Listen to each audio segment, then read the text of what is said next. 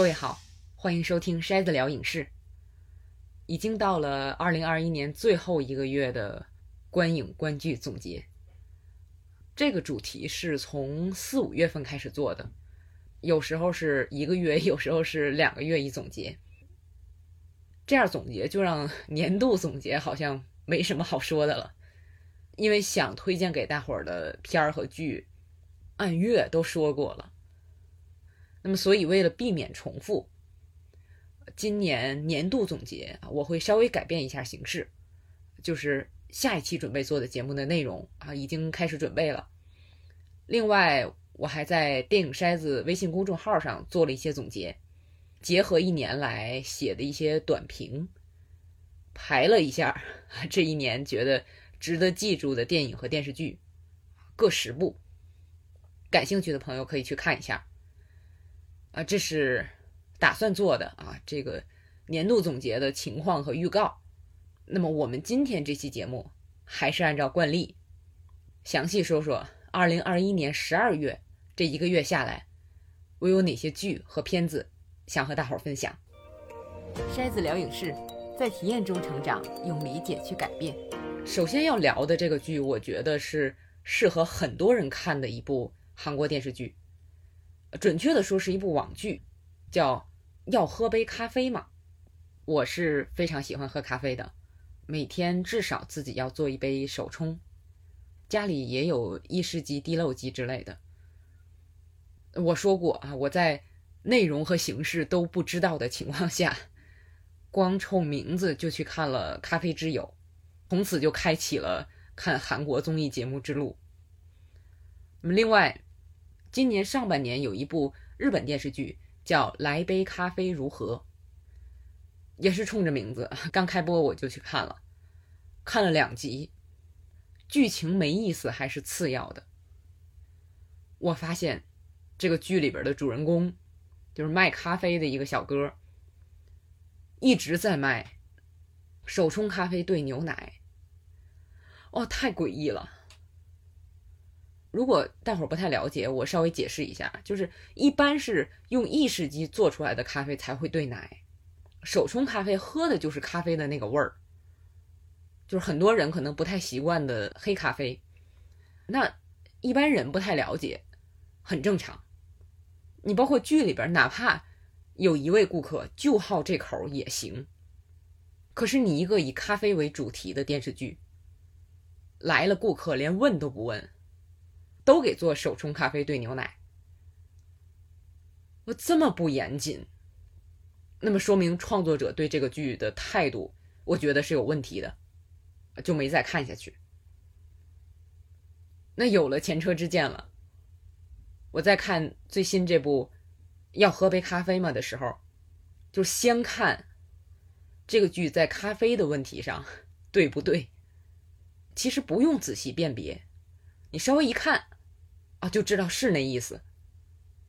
比如他第一集就提到了手冲咖啡凉了喝和热的时候喝味道有很大差异啊，没问题了。这个剧，就我在单位做手冲的时候。经常会跟同事说：“我说你剩一口，等凉了再喝，会发现特别不一样。大伙儿有机会也可以试一下。要喝杯咖啡吗？这个剧，它并不是非要在剧情里硬塞咖啡知识，而是很自然的把咖啡融入到剧情里，或者可以说，多数的时候它的情节就是围绕咖啡来展开。”你比如有一集，店长要对新来的店员进行考核，他就把意式咖啡机的数值都调回出厂设置了，然后让店员找回那个数值，做出和之前口味一样的咖啡。那么这个过程中，观众就会了解到意式咖啡的味道和咖啡豆的研磨程度、萃取时水的温度。等等元素密切相关。再举个例子，还有一集，有一个咖啡鉴赏专栏的作家来到店里，和这个年轻的店员吵起来了。那么他们之间的交流，就体现了手冲咖啡的味道跟咖啡豆的烘焙程度、萃取手法的关系。还有就是我没想到会涉及的话题。它有一集是咖啡店的这个年轻的店员和一家甜品店的店员，他们俩合作，开发了新的口味的咖啡。这就等于是带着我们稍微了解了一下咖啡店研发新品需要的过程和专业知识。剧里还涉及了，就是如果你喝不出来所谓的咖啡里边的种种风味儿，那你花高价买一杯手冲，是不是值得？是不是花冤钱？等等，这些都是点到为止啊，为剧情服务。这剧里边的多数的咖啡知识我是知道的啊，因为本来它涉及到的就是表面的知识，没错就行，而且还能体现专业。不过里边也有一个我不知道的，就是里边谈到啊，西达摩的豆子有两种，我确实一直好奇为什么。我买到的豆子后边都是标的 G 二，然后剧里说实际上还有 G 一，但不常用，味道会很不同。我当时就觉得哦，写剧本的人是真懂。这就像是什么呢？就我之前专门做过一期节目，聊了汤姆汉克斯的那部《灰猎犬号》。我当时说，那部片里我最喜欢的就是那些细节。潜艇驾驶的细节，那些专业术语我完全听不懂，但是就让我觉得特别真实。给我的感觉是，创作者一方面很严谨，另一方面也没拿观众当傻子，就他去学习了，而不是编一堆一听就是 胡编的通俗的用语给观众听。我觉得。要喝杯咖啡吗？这个剧对咖啡的态度也是这样的，就是哪怕你不太了解咖啡知识，看的时候听他们说的这些话，会相信他们就是开咖啡馆的，一个是深爱咖啡的资深人士，一个是学习欲望高涨的年轻人，这就足够了。那刚才说了，这个剧涉及到的咖啡的知识，就是我这种最普通的爱好者的水平。他并没有深究，啊，也没有炫耀。我觉得这个剧的气质和剧里边这家咖啡馆的老板特别像。他虽然自己热爱，但是他不会强求你。好多来这家店的喝咖啡的人，也是被这家店的气质所吸引。你像有一集，一位创业者为了节省自己的租金，把咖啡店当做工作室。那老板也不会说，你看你点一杯咖啡占我四个座，一站站一天。人家老板没事儿。还有一集，建筑工地的工头为了赶时髦，请建筑工地的工人们一起来喝咖啡。那他跟年轻的店员发生了不快，不是因为这个店员势力看不起他们。而是因为这个店员发现他们不爱喝手冲，想给他们推荐别的，但是人家不听，他就很生气。那后来是店长点醒了这个店员。这个故事的结局也很温暖。你包括这个剧，我最喜欢的一个故事是店长和店员两个人在自动贩卖机前喝着机器冲出的咖啡。跟这个胡同的街坊聊天儿，听起来很奇怪啊！他们开咖啡馆了，怎么去喝机器冲出的咖啡？但是整个给人感觉就是其乐融融，很温暖，非常治愈。那这就是特别想要向大家推荐的韩国的网剧《要喝杯咖啡吗》？那我们看影视作品，像《要喝杯咖啡吗》这种慢节奏。啊，生活化的故事是娱乐。那像漫威剧集那种紧张的啊、超现实的动作场面，也是娱乐，也是用来消遣的。这一年，我印象中是看了五部漫威剧集：《旺达幻视》《猎鹰与冬兵》这两部，我专门做了一期节目啊，把它两个放在一起对比聊过。感兴趣的朋友可以找到五月份的那期节目听一下。另外还有《洛基》动画剧集《假如》，这俩我就没什么好说的了。记得前一阵儿有一天，我忘了具体哪天了，就漫威一下子公布了好多后面的动画剧集的计划，就打开 INS 上连着好几张概念海报图，我看着就特别烦。我就觉得，漫威和迪士尼把超级英雄这个事儿做烂了，泛滥的烂啊。那么让我对看后面的新剧很难提起太大的欲望了，尤其是那些动画剧集。但是鹰眼还是要看的。You're Hawkeye. Who the hell are you? Some people have actually called me the world's greatest archer. Are you one of those people? 复仇者联盟刚开始的时候，我最喜欢的就是鹰眼，理由是我喜欢杰瑞米雷纳。复联一是二零一二年的，杰瑞米雷纳参演的二零一一年上映的《碟中谍四》，还有二零一零年上映的《城中大道》，啊，我都很喜欢。虽然演的都是配角，但是我觉得都是片子里最出彩的角色。那最重要的是，我特别喜欢2009年上映的《拆弹部队》。现在一说战争题材，我最喜欢的还是这部片儿。那我因为喜欢雷娜，所以喜欢鹰眼。但是，这个角色确实是复联里少有的塑造的不成功的英雄，特别是。我清楚的记得在电影院里看到，给他安排了个家庭。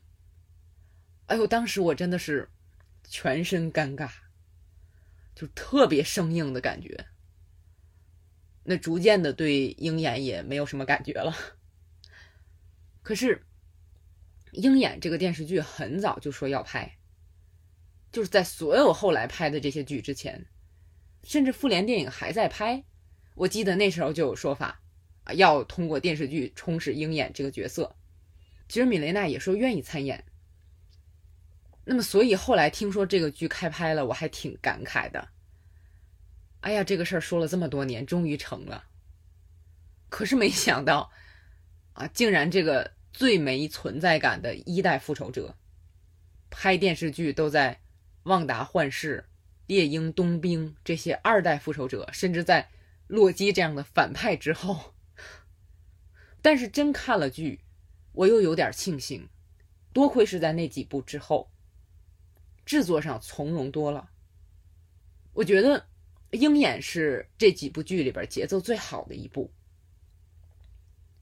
就之前那几部，要不就是给人感觉明显在拖时间，要么就是到后边慌慌张张的收尾。《鹰眼》每集都有充分的情节交代和人物塑造。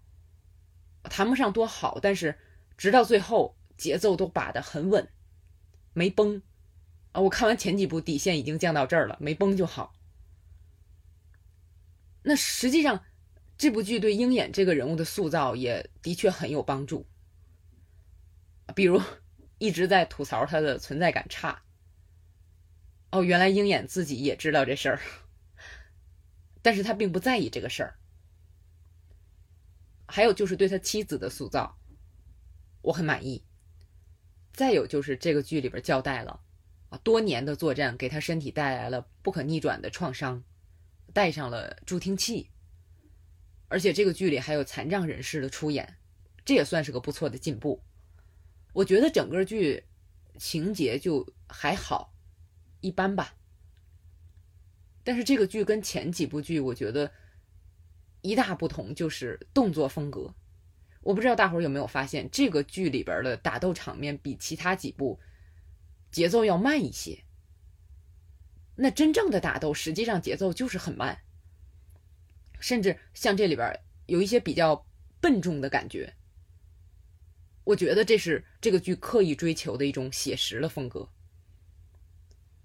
再有就是，演员的演技都非常过硬，尤其是海莉·斯坦菲尔德和弗洛伦斯·普这两个妹子，两个人竟然演出了就是以前的那种兄弟电影、兄弟电视剧的感觉。可当年那些都是一对男演员啊，通常是一对警察一起出任务，互相嬉笑打闹。那么现在能有两个女性角色，这样互相排斥又互相吸引，看的人就很开心。你要知道，他们跟当初像霹雳娇娃三个人一起出任务时候的感觉完全不一样。你回顾起来，这种变化也很让人欣慰。再有就是，我估计在意的啊，大伙儿都已经知道了。金病，Wilson Fisk，在鹰眼里出现了。我之前提到过有这么个传闻，我一直担心它不会实现，啊，原来是真的。但是他在鹰眼里的这个形象，跟在 Netflix 的夜魔侠里边的形象不大一样，不过也算是意料之中的，换台了嘛。我看了一下网上发的，包括 Fisk 那件花衬衫。还有他最后被枪指着的场景，都是漫画里有的。那我本身是特别喜欢夜魔侠的，我之前发过两期啊专门聊夜魔侠的节目，好奇的朋友可以去找一下听听。Netflix 夜魔侠依然是我认为最好的超级英雄的电视剧，所以现在看到 Fisk 的回归，有点心情复杂。一方面是说明啊夜魔侠也会回来。那么再有就是，看来多少还是会有点变化的。可是我还是希望他回来。大概是在十二月初的时候，我的一位朋友给我发了漫威的圣诞玩具的图片儿我当时还跟他说啊，我对漫威基本上已经翻篇了。可是，当我知道 Fisk 会回到漫威宇宙，因为。鹰眼第五集的结尾出现了 Fisk 的照片而且那天还有关于夜魔侠在大银幕的消息，所以那天转天，我记得是个礼拜四，我就拉着我的一位同样看过夜魔侠的同事，请了他一杯圣诞当季的咖啡，由头就是，哎，我们庆祝一下夜魔侠回归的这个传言被证实了，就这也让我自己意识到，哇。原来漫威在我这儿还没翻篇儿。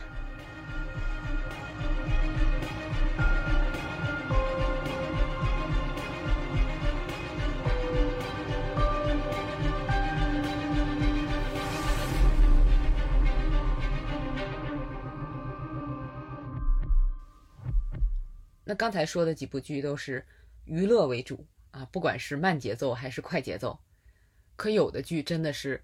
更适合作为艺术品欣赏，就像《继承之战》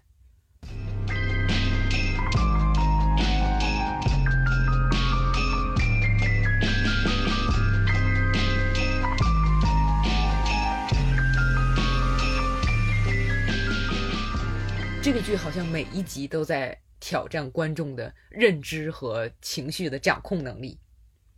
那么，这个剧讲的是。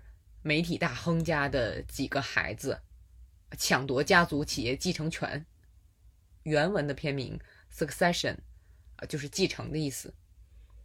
那么这家的老爹非常强势，他就利用子女们接班的欲望，操纵他们为自己做事儿。那么我看完这个剧第三季的最后一集，也就是第三季的第九集之后，那么在微博上发了一句话。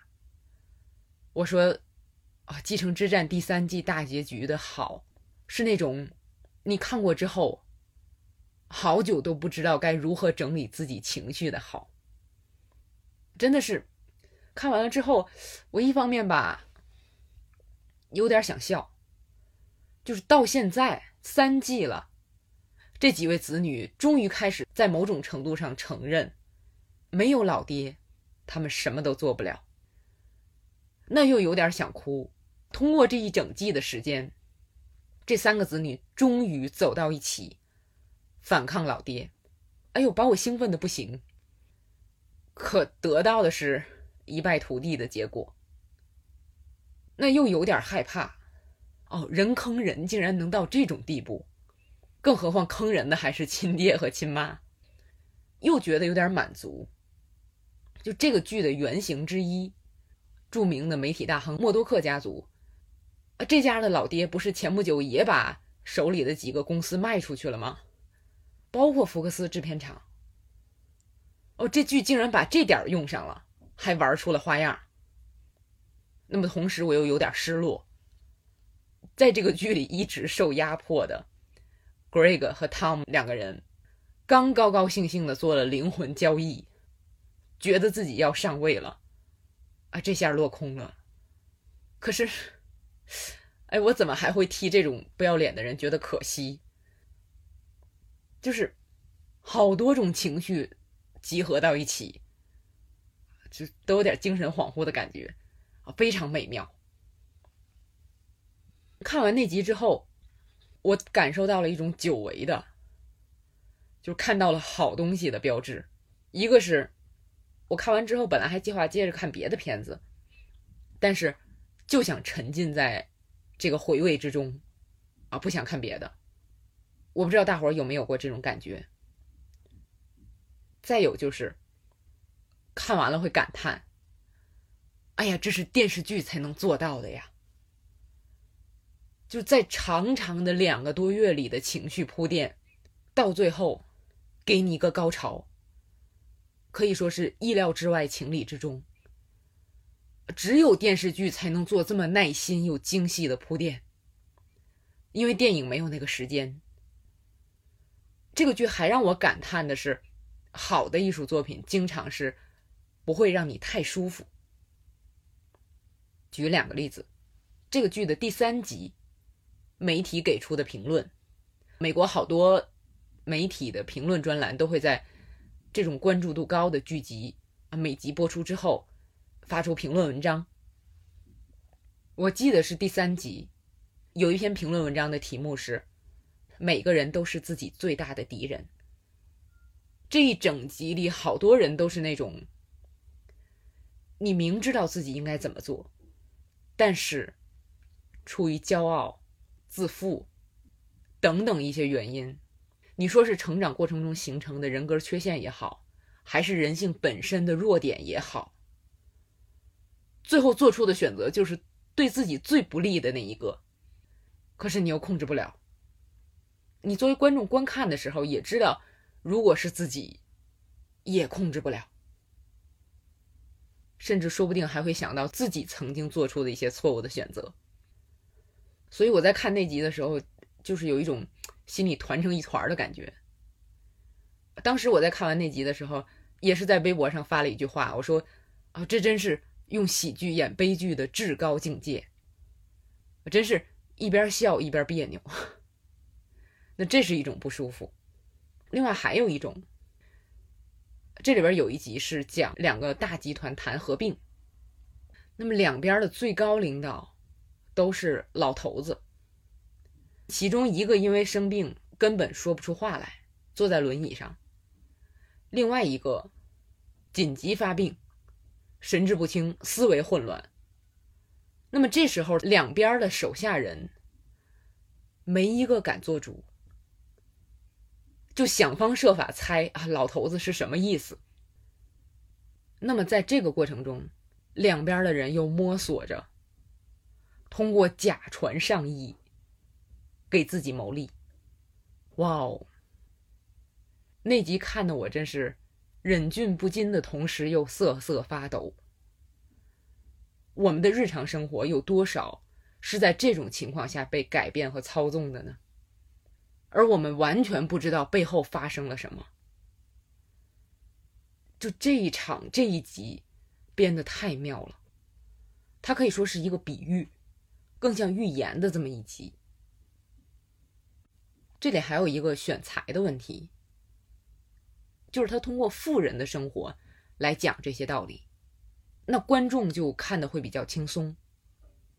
哪怕看过这集之后，回味的时候会想到自己。那看的时候，看着这些有钱有势的人急得团团转，也会觉得好笑。这种讽刺，我觉得是最有效的，因为有距离感，就是观众从一开始就是接受剧里的设定和他讲的道理的，然后才是联系到自己。继承之战里真的是没有一个好人，没有人会让你真正喜欢上，都是供你讨厌的人。那相反的，假设一下，你像，也是我今年看的剧，非常有名的，《请回答一九八八》里，那个剧就是胡同里老百姓的日常生活。那个剧里可以说是几乎没有坏人，全是好人。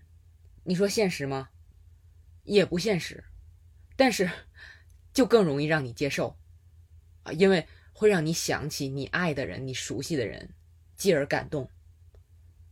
那假设用《请回答》的设定，小时候胡同里的邻居啊，自己的家人来讲继承之战的道理，行不行？讲好了当然也行，但是观众好不好接受就是另外一个问题了。筛子聊影视，在体验中成长，用理解去改变。讽刺一定要有距离。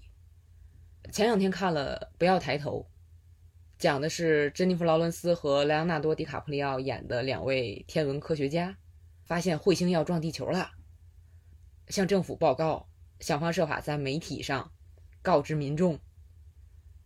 但是，这个信息在被政治化之后。很多人就不当回事儿了，哪怕世界末日来了都不当回事儿了。就那个电影简直是把现实中的故事搬到片子里。剧里边反复强调的，像社交互联网的非理性，政客对热点话题的利用，挑动人们相互对立，然后从中得利。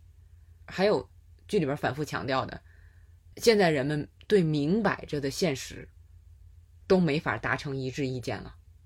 这句话这两年在美国的新闻电视节目里边，经常有人大声疾呼。你像梅丽尔·斯特里普，基本上演的就是川普。不要抬头这个电影，除了彗星撞地球这个事儿本身很离奇，其他情节就像是纪录片儿。但是创作者又是摆着一副拍喜剧的架势来拍，整个就弄得很尴尬。我看完这个片儿的第一反应就是，如果他拍成古装片儿会好很多，那样才有距离。你像已经出了三季的美剧《奇迹缔造者》《Miracle Worker》，那个剧就是借古讽今的模式，是哈利波特丹尼尔雷德克里夫和牙叔啊史蒂夫布西密合演的。除了想到《奇迹缔造者》，然后我还突然意识到。不要抬头里边主要讲的那个道理，其实今年的一部电视剧已经讲过了，那就是《地狱公使》，讲的比不要抬头要好很多。不但深刻，更重要的是它有距离感，就是那个故事特别恐怖而且离奇，他用那个设定先把人的注意力吸走，而让你在接受那个设定之后来看这个故事。那么看的时候，可能更注重奇观，但是看完了会明白过来啊，清楚故事里究竟想表达什么了。我觉得这才是有深度又有趣味的故事。它本身还是有娱乐性的。那当然了，每个人对影视作品的娱乐性的标准不太一样。对我来说啊，我更喜欢《继承之战》《地狱公使》这种。需要一边看一边动脑子，调动自己生命体验去理解的作品。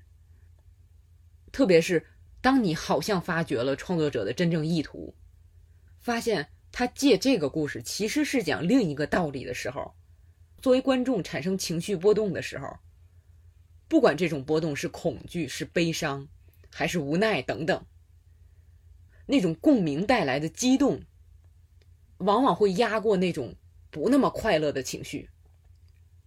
甚至就是因为意识到那些不快乐的情绪的产生，才会特别激动。我不知道我说清楚没有啊？有没有朋友跟我有过类似的感觉？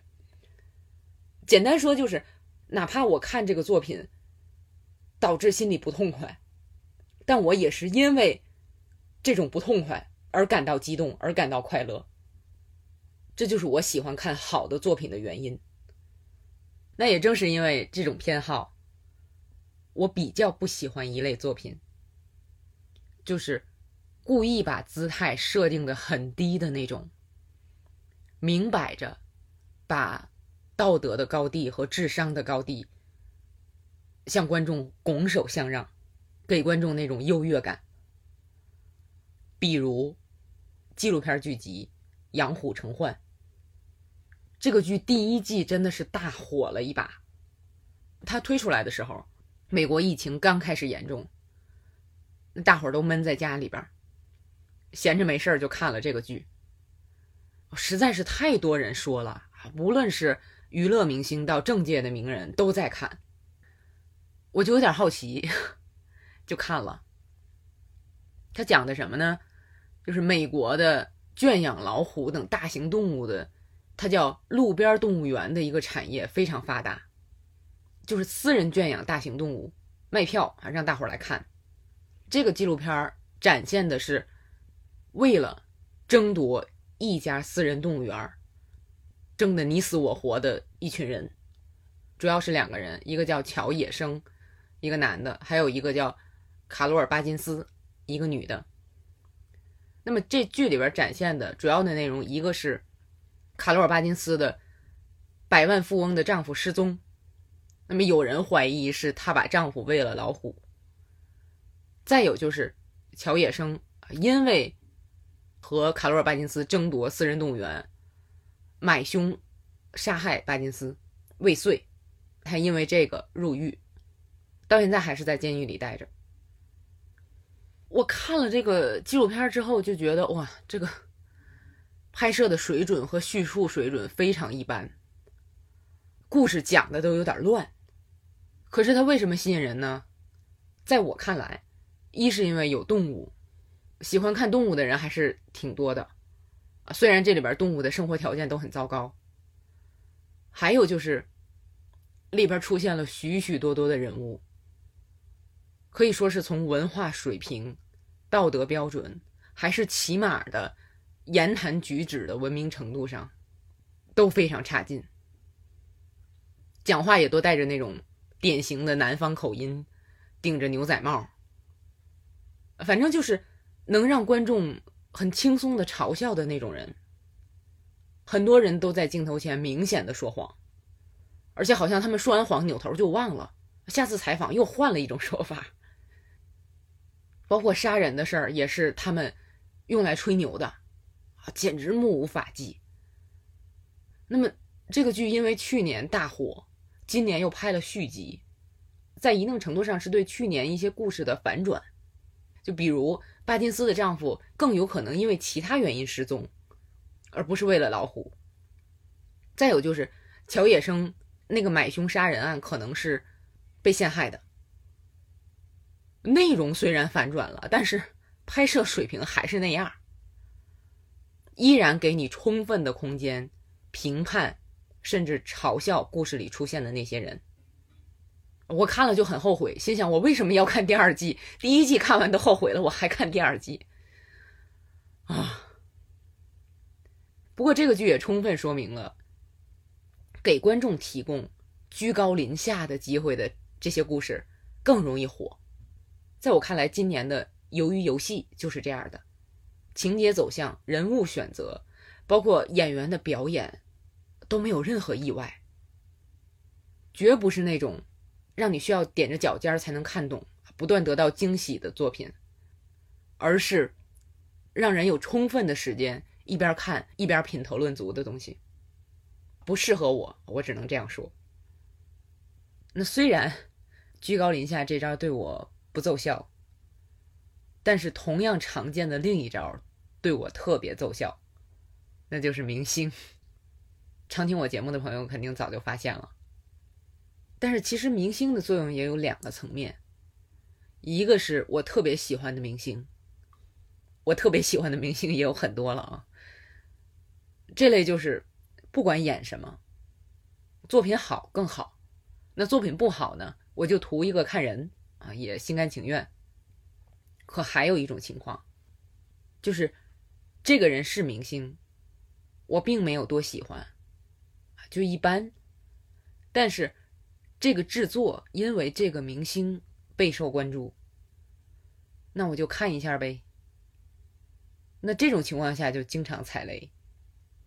最近一次就是电影《里卡多一家》，尼可基德曼和哈维尔巴登演的。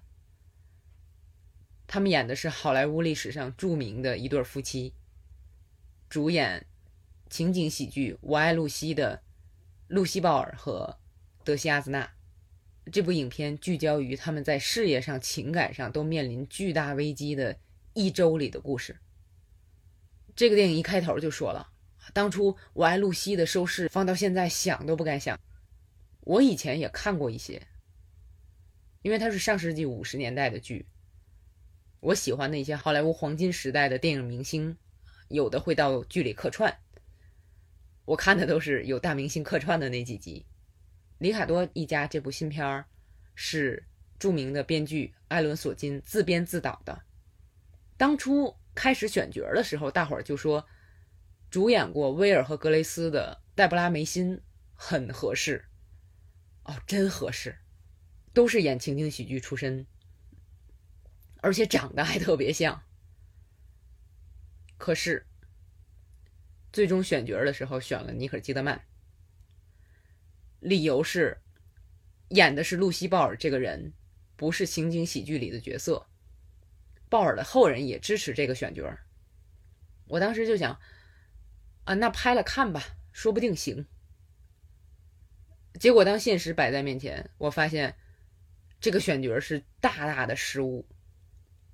首先，我不太明白，这明明是表现内心挣扎的故事，为什么很少给近景，甚至没有特写？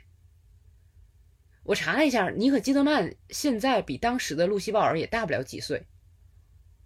那电影拍摄手法是一方面，但是我觉得近几年尼可基德曼的片子都是很少给特写，我觉得这是有原因的，啊，可也可能是我多心了啊。那么这是一个，再有就是更重要的，尼可基德曼完全没有幽默的气质。你演的是喜剧演员的日常生活，这没错，但是也有很多在拍摄现场的情节，有排练，有实际演出，那些情节的时候就显得特别僵。露西·鲍尔当然不是那样了，就这个片子。因为主演导致整个故事都不可信，很肤浅，可惜了。这么重要的一个人物拍成这样，可惜了。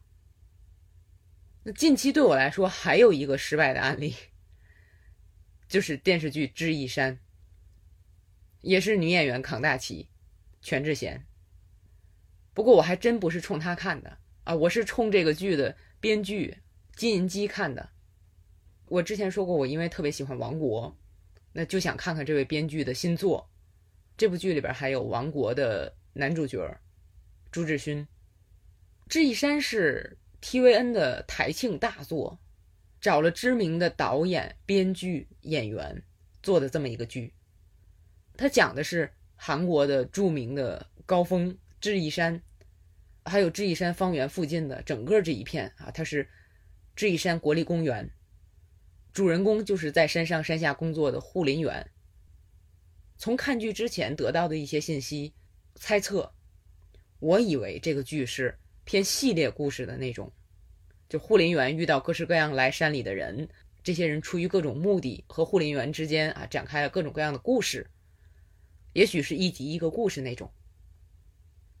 那实际上有各式各样的人上山，这个是对的，但是。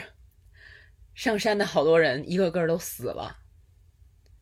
这个剧是在调查连环杀手是谁，跟常见的这类题材的剧一样，这集怀疑这个，下集嫌疑取消，换一个人怀疑。整个这个剧的主线吧，一般，但是这个剧让人想吐槽的，剧情已经完全不是重点了。它一个是节奏慢。非常慢。十六集的剧，我觉得砍一半还有的看。让人恼火的是，很多时间都浪费在主角亮相上了。你可以清楚的意识到哪些时候是专门为了全智贤安排的凝视镜头、慢镜头，还有一些不必要的啰嗦情节。再有就是，明星样子要好看，而且这个剧的登山装是赞助商提供的，所以护林员哪怕在山上滚一天，身上穿的登山服还是新的，就已经到了让人出戏的程度。哦，我看的时候感觉这个剧真是成也明星，败也明星。很多人是冲着明星看的，可是就这个。滤镜镜头的体量，让我这样的根本都没怎么看过全智贤的人看到腻。我不讨厌他，就是觉得 这个剧给的太多了。另外，朱志勋，我是因为在《王国》里印象特别好，没看过多少他演的别的，就觉得哦，特别适合《王国》里世子这个形象。这个人现实中的那些破事儿先放到一边啊，有机会再聊。可是，在智异山里边，完全就是一般人儿，世子的帅气完全没有了，而且表演极其平淡，以至于我都开始担心，以后看王国的观感会不会受影响。啊，演员真的不是接戏越多越好，哪怕是大戏，也不一定对演员的个人发展有好处。对剧集也是，我看完这个剧最后一集的时候，简直笑死了。然后忍不住在朋友圈发了一句话：“我说从来没有看过如此强行大团圆的，怎么回事呢？”这个剧的设定是这样：一年多前吧，大概是发生了一起事故，那么导致男主角就是朱志勋演的那个护林员昏迷不醒。就整个剧里边，现在时的这个时间线，他一直在医院里上着呼吸机。那在那场事故里边，女主角就是全智贤演的那个护林员，下肢失去知觉，只能靠轮椅行动。但是女主角为了抓住伤害他们俩，也是杀害好多人的那个连环杀手，回到智异山展开调查。那男主角虽然一直躺在病床上不能动，但是他的魂魄一直没离开智异山，以鬼魂的形式帮助女主破案。这个剧就是这么一个设定。而且随着情节的推进，病床上那个男主角的状况越来越差，在某种程度上是因为哪怕是鬼魂也要用很多气力。反正就是到了最后。男主的一家人围在病床前，准备停掉呼吸机了。都，可是这个剧最后有两个场景，就是在整个案件都破了、水落石出一年之后，智异山山顶有很多游客，大家都等着看新年的日出。那么这时候维持秩序的护林员里边，既有女主角腿好了。又有男主角，全好了，两个人相视一笑。哎呦，我看到这简直不敢相信自己的眼睛。如果有镜，如果有镜头对着我，我当时可能是表面上看没什么，但是内心真的是爆笑。我在一个专门聊韩剧韩影的一个微信群里边，那天晚上，群里就有人说，这俩人。一个全剧一直坐着，一个全剧一直躺着，这大结局简直是韩国医学史上的奇迹！哇，太荒谬了！就我作为观众，很难不把明星的元素跟这个结尾的处理联系起来。也许是创作者，也许是发行商，大概觉得观众希望有个大团圆结局吧。希望明星的角色有个好的归宿吧。问题是这也太扯了，我看韩剧少，我不知道这是不是习惯。反正，在我所有的观剧观影经历里，这么离谱的大团圆结局，我还是第一次见。其实我还是不太在乎结局的人，就有时候我们看剧看片儿，能够感觉到，因为某种原因，创作者不得不把结尾改一下。我觉得那个都无所谓，你想表达的，在讲故事的过程中表达了就行了。可是。智异山这个结尾，我现在想起来还想笑。就这样的级别的制作，不应该搞出这样像笑话一样的东西来。可哪怕这样，看智异山还是让我有收获，发现了一个我以前见过但是没注意过的演员——吴正式，可以说是智异山里唯一的亮点。演技好好，所以现在我就在追他主演的，听说是第一次主演的一个剧，叫《废柴舅舅》，是根据同名的英国电视剧改编的。我没看过那个英剧啊，反正这个韩剧看起来就是很轻松。刚看了六集，等出的差不多了，咱再细聊。简单说一句，就是《废柴舅舅》这种题材。就是培养孩子啊，什么学区房啊之类的，放在以前我是完全不会看的。包括之前说这个《请回答一九八八》，我看那个剧也是纯属巧合。这种生活题材我看的很少。你包括之前我说爱情题材我看的也很少，但是几乎所有影视作品都有爱情元素，而且韩国就是这类的影视作品多。我前些日子还看了一个韩国电影，叫《雨和你的故事》，一听就是爱情片哈。主演是姜河娜、千玉喜、姜素拉，都是很有名的演员。哎呦，那叫一个闷！不是这几个演员演的话，我完全看不下去。这就是这几个演员，我也是咬牙看的。故事非常简单，他讲的是一个高考复读了好多年的青年。在复读的苦闷期间，想起小时候的女同学给人家写信，可实际上那个女同学得了重病，照顾她的妹妹帮她回的信。两个人一来一往，通过信件交流了一阵儿。那与此同时，还有一个很有钱的女同学喜欢这个在复读班认识的男同学，但是男同学不喜欢她，就看起来就是一个典型的三角恋的故事。可是。这个电影最后有一段独白，是那个男青年，就是姜河娜演的那个角色，以旁白的形式念的一段话，一下子把这个电影的主题升华了。原来这个电影是借爱情这个事儿，讲人的青春，就到最后点出来的时候，一点也不突兀。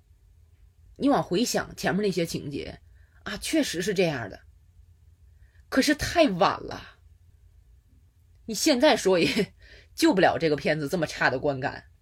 观众要是在电影院看，说不定都睡着了，听不见最后这一段了。我不会向别人推荐这个片子。可是好在看了这个结尾，让我觉得啊，总算没白看。还有这样用爱情做比喻的啊，有意思。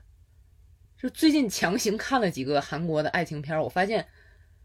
韩国真是把爱情故事讲出花来了。你像今年拿了好几个提名的《奇迹》，朴正民演的，林允儿演他女朋友，看海报就是个爱情片儿，讲这个乡村的贫穷少年被有权有势的人家的女同学看上了。可是这个电影看前三分之一，又让人觉得好像是个励志片儿。这个少年是个天才少年。数学的天赋非常了得，他立志解决家乡的铁道没有停靠站的问题。可是全片看完之后，我发现这实际上是一个探讨人的成长过程中一些经历和情感对这个人未来发展产生的影响的这么一个片子。他讲的是这么一个事儿，这个片子的故事线一环套一环，非常精巧。一个人会因为这这件事儿的情感影响另一件事儿，然后那件事儿又接着影响另一件事儿。就这个片子里边，男主角和女主角的关系也是一种比喻。它关键不在爱情本身，而是代表男主角追求自己想要的。这里边其实包括爱情，包括事业等等。它实际上是一个象征。这个片子我还是比较推荐的，叫做《奇迹》。另外，我还看了一个没太大意思的新片儿，不推荐，叫《只是形式的罗曼史》。它讲的是，有的感情你会误以为是爱情，但其实不是，可是一样可贵。哇，有意思！原来爱情片也能整出这么多花样。爱情片这个类型不是我感兴趣的类型。那下面要说的音乐片儿，或者说歌舞片儿，是我一直很喜欢的类型。虽然我不懂音乐，但是。有和音乐、音乐人相关的片儿，我都尽量不错过。我不是因为喜欢音乐，而是因为我觉得歌舞元素在电影里如果用好了，就特别能体现电影艺术的特质。前一阵我看了音乐传记片《尊重》，这个片子我一直很期待。它讲的是著名的歌手艾瑞萨·富兰克林的故事。自从知道选角选了詹妮弗·哈德森，我就一直特别期待，等了好久。结果等到的是那种非常俗气的人物传记，叙事手法上也很散乱。这个也想说，那个也想说，结果就是东一榔头西一棒子。我的感觉就是跟里卡多一家一样，这么。有个性的人物拍传记拍成这样，可惜了。那这个是期待很高，结果失望了。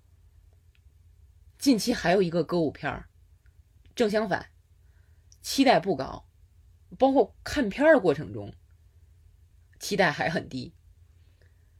结果越看越有感觉，那就是《倒数时刻》。Hello. Hi. Welcome. I'm Jonathan Larson. 没敢抱太高的希望，是因为今年早些时候看了林曼努·米兰达编剧的《身在高地》，看完就觉得写出《汉密尔顿》的人拿出这样一个作品有点有失水准了，不至于很差，但是看着就是没有感觉。也可能是自己离故事中人的生活太远，可其实《倒数时刻》的主人公离我们的生活也不近。《倒数时刻》这部电影讲的是音乐剧作家乔纳森·强森创作一部音乐剧的故事，是自传体，就是《倒数时刻》本身就是乔纳森写的。那么拍成电影是经过了改编。导演是林曼努·米兰达。一开始，大概是前半个小时，我觉得这个电影意思不大，感觉就是最常见的，有点疯狂的天才克服重重困难追逐梦想的故事。我都怀疑自己能不能一口气看完。但是，毕竟这是电影，我们常说故事不是最重要的。在半个多小时的时候，他突然有一个点触动我了，就是安德鲁·加菲尔德演的乔纳森，在自己的生活还有朋友面临非常大的困境的时候，感觉到自己追求梦想这个事儿，相比之下不那么重要了。自己的梦想是不是应该向生活妥协了？这个点让我特别有触动，就是你只有把梦想看得特别重的时候，才会有这样的想法，或者说是这样的痛苦，因为你这个梦想还不一定能成呢。就是他这里的表现非常的动人，然后紧接着有一首歌，就是在乔纳森打工的那个咖啡厅，大家吃早餐的时候。一首歌，很多百老汇的名演员都来客串。可是这种客串也没有影响整首歌的情绪啊，甚至还能有所提升。反正就是在三十多分钟的时候，这个片子一下子把我的注意力吸住了。我觉得歌舞片最重要的意义就是通过歌舞部分释放和渲染情绪，而且歌舞的部分要和现实的部分有机的结合。这部片就做得很好。可是哪怕我集中起注意力，开始觉得这个片儿不错的时候，还是有一些冷眼旁观的姿态的。主要是因为它的题材，就是你看，这就是天才精英，非得告诉自己要在三十岁之前成功成名。我已经过了那个年纪了，是不是就晚了？我甚至一边看片一边在想其他的一些乱七八糟。就是我以前喜欢在平安夜看的片子是《生活多美好》，那个片子实际上是在你怀疑自己的道路选的对不对的时候，给你鼓劲儿。连续看了几个圣诞节之后，那个片子就对我没有什么影响了，看的时候也不会再掉眼泪了。到了平安夜，我又改看《黄金时代》。巧的是，这两个都是一九四六年的黑白电影。那《黄金时代》实际上有一点就是，主人公有点怀才不遇的感觉，就是我努力了，但是好像不被认可。又反复看了几个圣诞节之后，我觉得那个故事对我来说也没有触动了。可能是我更清醒的认识了自己，准备躺平了。特别是看到倒数时刻里这个男主角，你看人家三十岁就这么有才华、有活力、有魄力，人家这样才能成功啊！我怎么比呀？可是，当这个电影到了最后，讲了这个主人公在电影里讲的这个阶段之后的故事，我非常惊讶。现在回想起来，我很庆幸我在看电影之前不知道这个人的事儿，所以我在这儿也不告诉大家。反正就是知道了那个信息之后，我就跟自己说，还是要努力呀。人生的意义不就是不停歇的努力吗？这个电影就是两个小时的时长，但是整个观看过程中，我这个情绪跟过山车一样。而且看的过程中，我就觉得哇，看电影好累呀。因为我这一段时间一直在看韩国的影视作品，还有综艺节目。韩国的特点我们之前就说过，就是只给。那有好的地方，也有不好的地方。不好的地方之一就是我发现我变懒了，所以看倒数时刻的时候就觉得好累啊。但是看完又觉得好值啊。那我前面说，我看完《继承之战》之后，感叹，这是只有电视剧才能做到的呀。那我看完《倒数时刻》，心里想的是，哇，这是只有电影才能做到的呀。这个片子如果在接下来的颁奖季拿了奥斯卡最佳影片的提名，那我们到时候也有可能再详细的再做一期。我觉得《倒数时刻》这个电影证明了，不管故事主人公的经历。和观众有多么不同，只要讲述真挚，就可以和观众产生共鸣。那么，当然啊，需要有很高水平的艺术创作者来做。可是还有一个办法，就是只给直接采访，从那个个体那儿直接听他讲话。就像前不久。CBS 电视台推出的一档特别节目《阿黛尔此夜唯一演唱会》。Adele, music, Adele. I invite you to join me for one night. 这个节目是什么样的呢？在洛杉矶格里菲斯天文台户外架了一个小型的演唱会现场，很复古。而且这个天文台是可以俯瞰整个洛杉矶的，俯拍的效果非常好。阿黛尔就在台上演唱他的一首首新老歌曲。那么在这个演唱会之间，穿插着奥普拉温弗瑞对阿黛尔的采访。采访应该是在演唱会之前录的，在奥普拉自己的花园里。我一开始看这个演唱会不太习惯，为什么呢？因为印象里边，Adele 的演唱会都是那种在音乐大厅啊，周围黑漆漆的，他坐在高脚椅上或者站在话筒前，就特别深沉的样儿。但是这场演唱会，哪怕是很忧伤的歌，他都给人一种很放松的感觉。我觉得一方面这也跟观众有关。你看台下都是好莱坞名流，应该是和 Adele 关系很亲的朋友。但是我看着看着也就习惯了，就这个演唱会更像是一个 party，和朋友同乐的感觉。后面唱到那首大伙都很熟的《Rolling in the Deep》，唱到那首歌的时候，他就叫大家啊跟着节奏跳起来，嗨起来，然后说就这一首快歌啊。那至于。采访部分，我觉得还好啊，差的不多，对演唱会没有割裂，反而对其中好几首歌有点诠释的作用。在回答奥普拉的问题的时候，Adele 讲了自己婚姻失败，有一段对话给我印象特别深。Adele 说，之前觉得自己是对婚姻很严肃的人，但是后来发现。自己并没有认真的看待婚姻。Oprah 问他：“你为自己的这个婚姻短暂而觉得难堪吗？”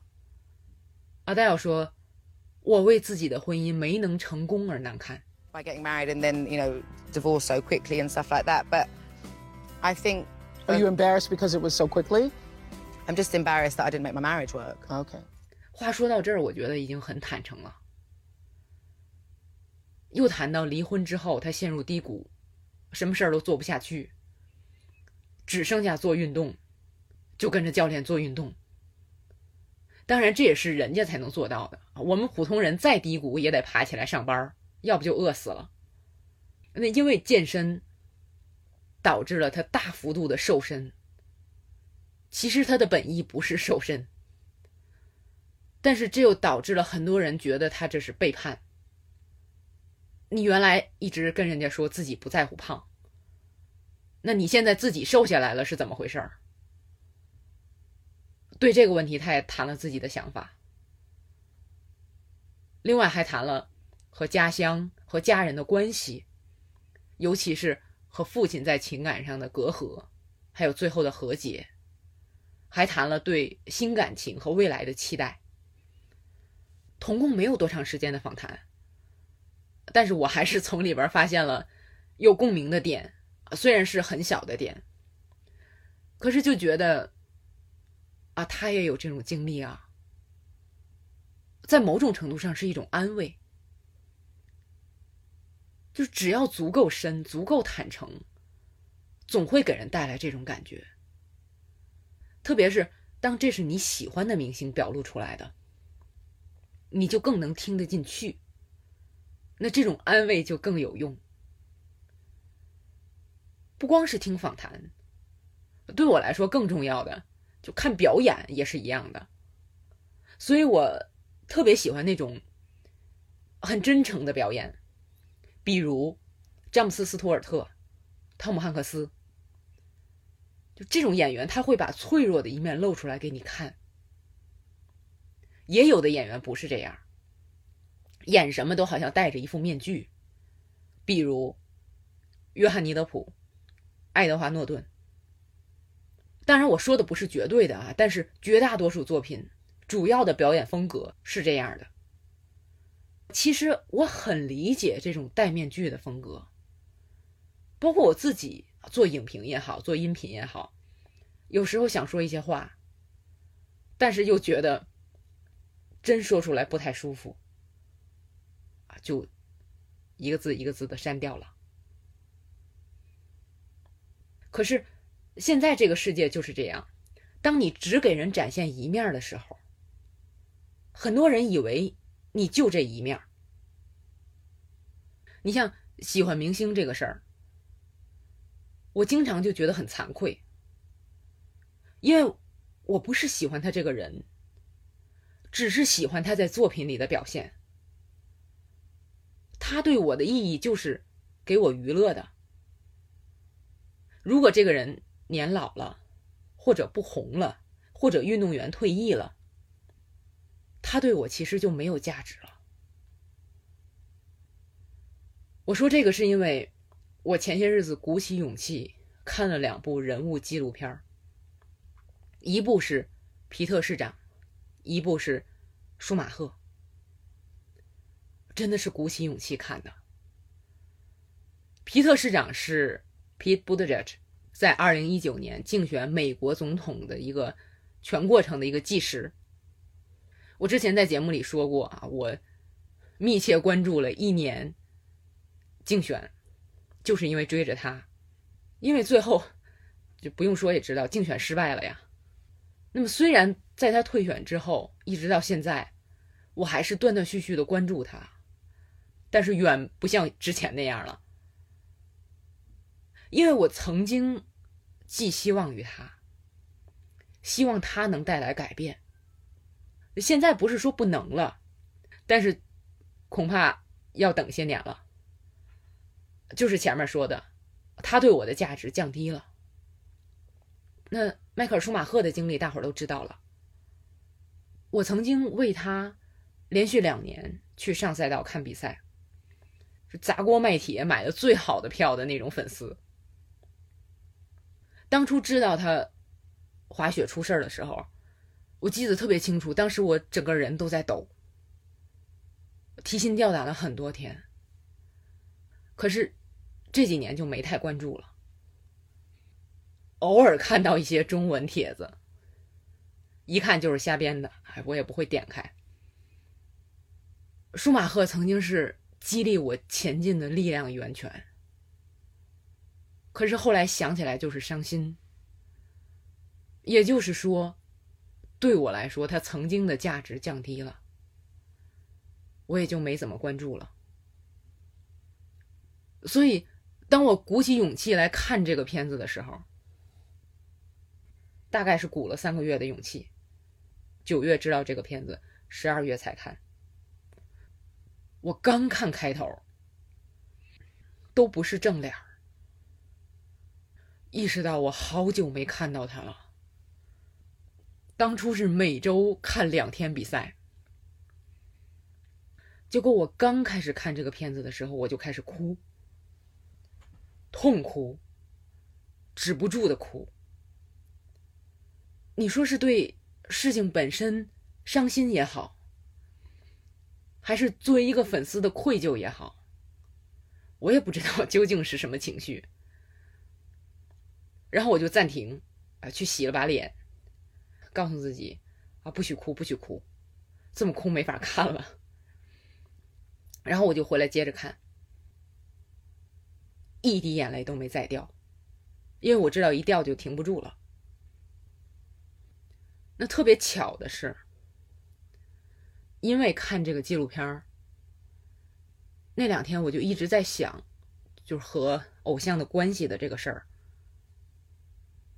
我有一天在早晨洗漱的时候，看了 YouTube 给我推的一个视频。这个视频题目翻译过来，大致意思就是：为什么我们应该同情高成就者？那是一个心理分析的账号。就把心理分析做成动画视频，这个什么意思呢？就简单说，就是我们作为普通人，经常被安慰或者鼓励，你的存在就是美好的，你好好生活就行了。但是那些曾经获得高成就的名人不是，他们需要不断的拿出作品来证明他们的存在。比如一个演员。他一两年不出来宣传新片、做访谈、做综艺节目，公众可能就会觉得这个人过气了，没有价值了。那实际上这个人可能只是认认真真的做自己的生活而已。人家又不缺钱，为什么非要天天在你眼前晃，让你品头论足？我印象特别深的，二零一一年艾美奖，我喜欢的演员巴里佩珀凭《肯尼迪家族》拿到艾美奖迷你剧最佳男主角奖。我特别盼着他拿奖，结果他拿了，但是没去领奖。那转天他在接受媒体电话采访的时候，是这样说的：“他说我们现在在山上。他说的是自己和家人刚看到一群麋鹿经过。昨天晚上八九点钟，经过了一天愉快的徒步旅行，我回到车里，看到了获奖的短信，这非常棒。就他没去参加颁奖典礼，是因为。”遵守和家人的承诺，去了一年一度的假期旅行，这不比去领奖强多了吗？这才是对人家更重要的事儿啊！那接着说刚才说的那个动画视频，视频里边说到那些有天赋的人，往往是在榨干自己的创造力和精力，来创造那些美好的事物。看起来他们好像是在追求名利，但是对其中一些人来说，如果不创造，他们会认为自己没有价值。哇，这个听起来就很伤心了。就是特别巧，这个小视频就很好的解释了我长期以来追寻偶像的一种愧疚的心理。确实是这样的，他不创造对我来说就是没有价值的。但是我知道不应该这样，所以这个视频其实，在很大程度上对我来说也是有帮助的。然后我看到他不长的时间，在微博上发现有字幕组翻译了这个视频，就知道啊，我可以推荐给更多的朋友了。那个账号叫 Your One Y O U R N O E。他们翻译的题目叫做“为什么成就卓越的人也值得被爱”。感兴趣的朋友可以搜一下。那么最后回过头来，接着说那两部纪录片儿那我们这期节目从娱乐聊到明星个体，那实际上这些个体仍然是我们娱乐的对象。娱乐并不是不好的。你说，看这些故事，觉得可悲也好，觉得庆幸也好，正是娱乐的这个媒介，让我们知道他们的故事。皮特市长也是，舒马赫也是。这两部纪录片的结局都不是所谓的大团圆结局，好像记录现实生活就很难做到大团圆结局。可是我看完之后就有一种感觉。包括前面说到的倒数时刻，毕竟也是有真人原型的故事，所谓的结局也是比较悲情。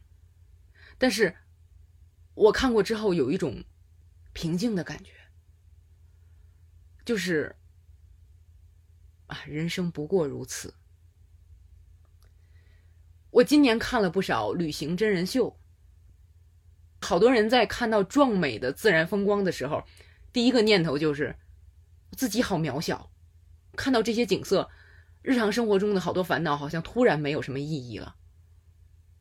做个善良的人，好好活着就好。我没想到的是，在看了好多电影之后，我也忽然冒出了这种想法。当你看过各式各样的那些轰轰烈烈的人生，就觉得。人这一辈子都不容易啊，不能预测、不能掌控的事儿太多了。可是正因为这样，才要认真对待当下，别想太多，好好活，无愧于心的活，就够了。这是筛子聊影视二零二一年最后一期，感谢一直陪着我走过来的各位朋友。那么下期年度总结我会做更多的感谢。最后还是希望，如果你喜欢我的节目，欢迎订阅、点赞啊，把筛子聊影视推荐给你的朋友，都是对我极大的支持。筛子在这儿谢谢大家，提前祝大伙儿新年快乐，我们二零二二再见。